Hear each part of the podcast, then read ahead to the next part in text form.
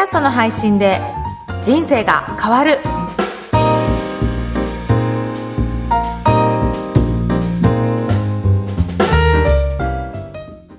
こんにちは、小ラボの岡田です。こんにちは上田です。岡田さん今日もよろしくお願いいたします。よろしくお願いします。今日のテーマはどうしましょうか？はい、今日は継続についてちょっとお話ししたいなと思って、やっ継続ぱり継続していくと、アクセスがやっはいぱり上がっていくんじゃないかなっていうところについてお伝えしたいと思います。はいはい。あのーポッドキャストってストック型といって、はい、コンテンツはずっと溜まっていくので、うんまあ、過去の配信のエピソードも聞いてもらいやすいんですよね。はい、例えば、ツイッターとかフェイスブックってう、んタイムラインでどんどんどんどん流れていくじゃないですか。なので、まあ、過去の記事も読み返そうと思ったら読み返せるんですけど、うん。なかなか過去の遡って読んでもらえるっていうことって少ないと思うんですよね。はい。やっぱり最新の情報を見ていただけるっていうのは、そんなとこが見やすいようなツールなんですけど、ポッドキャストっていうのはうん、基本的には自分のチャンネルっていうのがあって、そこを1回から順番に連続して聞いていただけるので、はい比較的気に入っていただくと、皆さん最初の方に戻ってうん聞いていただけるんですよね。はいはい。な本当のでにブログっぽいですもんねそうですよね。ははいい。なので、そういった意味でも、ずっと長く継続していくとう、んあの、コンテンツがどんどんどんどん溜まっていって、そうするとそれだけアクセスが増えていって、最近聞いてもらった方でも、あ、この番組の最初の方どうだったんだろうっていうことで、最初に立ち戻ってはい聞いていただけるので、うんそうすると再生数が上がって、はいランキングも上がっていきやすいっていうような仕組みがあるんですようね。んうんはい。でも、それだけじゃないなという気がしていて、はいいろいろ私もこのポッドキャストのところを研究して調べているんですけど、はいずっと配信が止まってるような番組もあるんですよね。はいもう何年も前から更新されているいないような番組。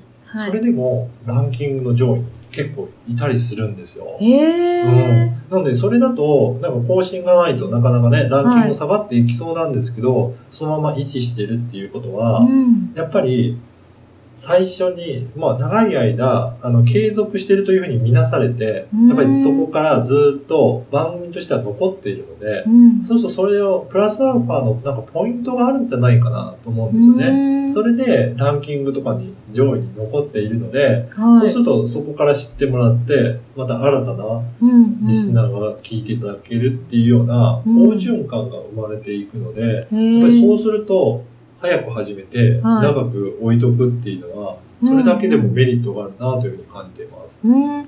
それは、あの、番組の何か、ジャンルというか、うん。そういうのは何かあるいや、特に関係なく、例えば、私がよく聞いてるはい。ビジネスカテゴリーの,、あの番組でも、ビジネスって結構ね、あの皆さんが配信する方も多くて、はい。えーと競争が激しいカテゴリーなんですけど、そんなカテゴリーの中でも、実はうん。ずっと更新が止まってる番組もそこそこ上位に入ってたりするんですよね。ええ何なんですかね、うん。まあ、それは。ってやっぱり開始時期がすごくはい。古かったりするので、はい、はい。ずーっと残ってるっていう意味でも、はい。あのそれだけあの評価が高くされてるのかなっていうちょっと想像なんですけど。ああ、チャンネルをそのままに、その、うんポッドキャスト側からの評価がう、んすごく長く続いていると見なされて、はい、それでランキングに上がりやすいと。そうなんですよ。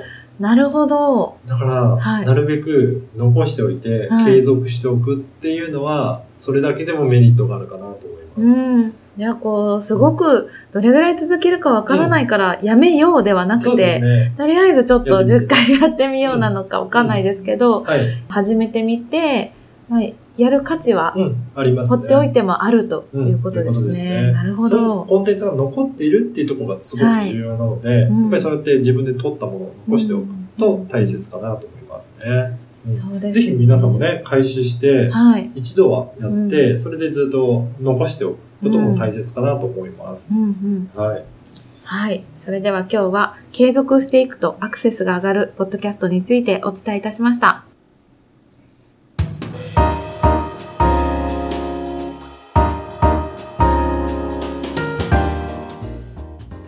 続いてはおすすめのポッドキャストのコーナーです。今回ご紹介する番組は何でしょうか？はい今回は、先延ばしする人が行動してしまう心理学という番組をお伝えしたいと思います。はい。はい。これ、犬飼ターボさんというまあ作家の方ですね。私もこの方の書籍を何冊か読んだことがあったんですよ。はい。はい。で、結構、そのビジネス書なんだけど、物語のような感じで、うんその、お話が展開されていくので、はい自然な感じでビジネスが学べるというような、そういった書籍なんですよね。はいで、はい。私も何冊か勉強させていただいて、で、実際にこの番組も、もう100、この収録時点で154回という、かなり長く続いている番組なんですよね。3年。そうなんですよ。毎週ですもんね。はい3年。で、先ほど、ちょっと iTunes のはいランキングもチェックしたんですが、はい。実際にこの方の番組が、あの、掲載されているはい。教育カテゴリーですね。はい。そのカテゴリーを見てみると、はい。教育カテゴリーの中の、えー自己啓発はい。というジャンルがあるんですね。はいサブカテゴリーがあるんですけど、そこの中ではい。ランキングトップあになってました。本当ですね。はい一番最初に来てますね。そうなんですよ。はい。なので、やっぱりあはい。る程度長く続けていく、うん。それで継続して発あの発信するっていうのは、こういった評価も高くなりやすいので、ぜひ皆さんもね、うん。あの、発信をして継続していただければなと思います。はい。あの、この番組聞かせていただいて、はい。あの、八ヶ岳って山梨の、はいはい、山梨と長野県の県境のところにあるや山岳なんですけれども、そのエリアで暮らしてらっしゃるうん。犬飼タボさんの番組で、あの、お話しされてる後ろはでい。鳥の鳴き声がして、こう、すごく、本当に八ヶ岳のあの森の深い森の中をちょっと思い出して、すごくこう気持ちいいうん。気分になりながら聞かせていただいて、かつその犬飼さんの経験から出るお言葉を、で学べるので、とても興味深い番組でした。そうですよね。はい。で、本当にゆったりとした感じでお話もされてるので、はい気持ちが落ち着くような感じしますよね。そうですね。こう、いわゆるこうビジネスのことをうんバキッと伝えるっていうよりも、うん柔らかく、そうですねわかりやすく伝えるっていうことをされてますよね。なので、本当に優しい感じで語りかけていただけるので、うんかなりあのゲストの方が出演されたりとか、はい。あの実際に受講生の方も出演されてるで、うん。まあ、具体的にどんなあのレッスンされてるのかも講座をされてるのかも分かるような、うん。そんな番組ですね。でその参加者の方も本当にご相談して、それがその番組内で解決されるようなそういったシーンもありますので、ぜひね自分の、ね、悩みがあったりとか、そういった方も聞いていただけるともしかしたらそこのヒントになるようなそんな解決もできるんじゃないかなと思いますので、ぜひこの番組をチェックいただければなと思います。そうですね。つい先延ばしにしてしまう大人たちを行動してしまう人に変身させるはい。人間心理学。あの、先延ばしするってすごい幸福度下がるんですって。そうなんです、一番下がる。ることなんですって。ぜひだからね。ぜひ。あと、タイトルも面白いですもんね。部下の反応に腹が立つとか、うん。何気ない会話の裏側に潜むコミュニケーションの本質とか、本当にあの、どういうビジネスをやられてる方でも、ですね。あの、経営者だけではなく、はいあの、会社員の方でも聞いていただいて役に立つっていうことですもんね。これね、部下の反応に腹が立つとありますけど、はいそれを子供に置き換えても、いいかもしれないですよねああ、なるほど。はね、そうすると家庭でも使えるようなヒントになるかもしれないですね。はい。もう、そのコミュニケーションの本質がわかるそうですねことですね。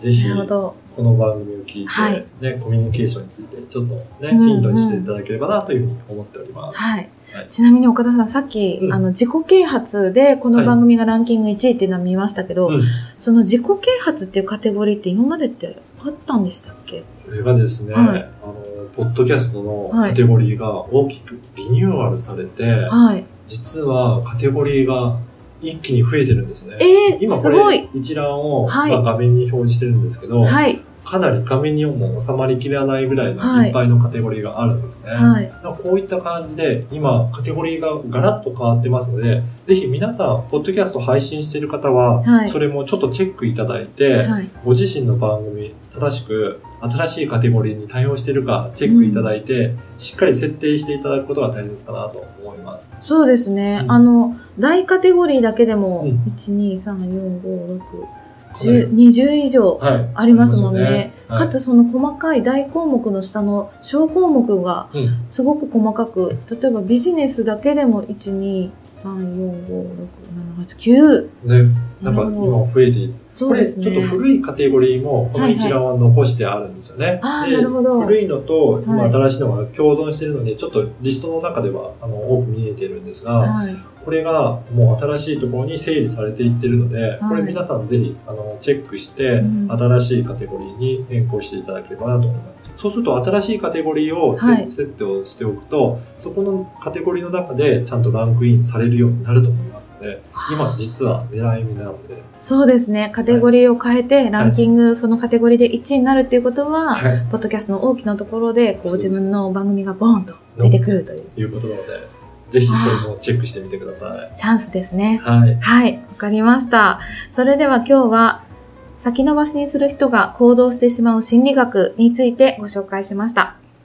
この番組のご感想、ご質問はツイッターでも受け付けています。ハッシュタグ、ポッドキャスト人生でツイートをお願いいたします。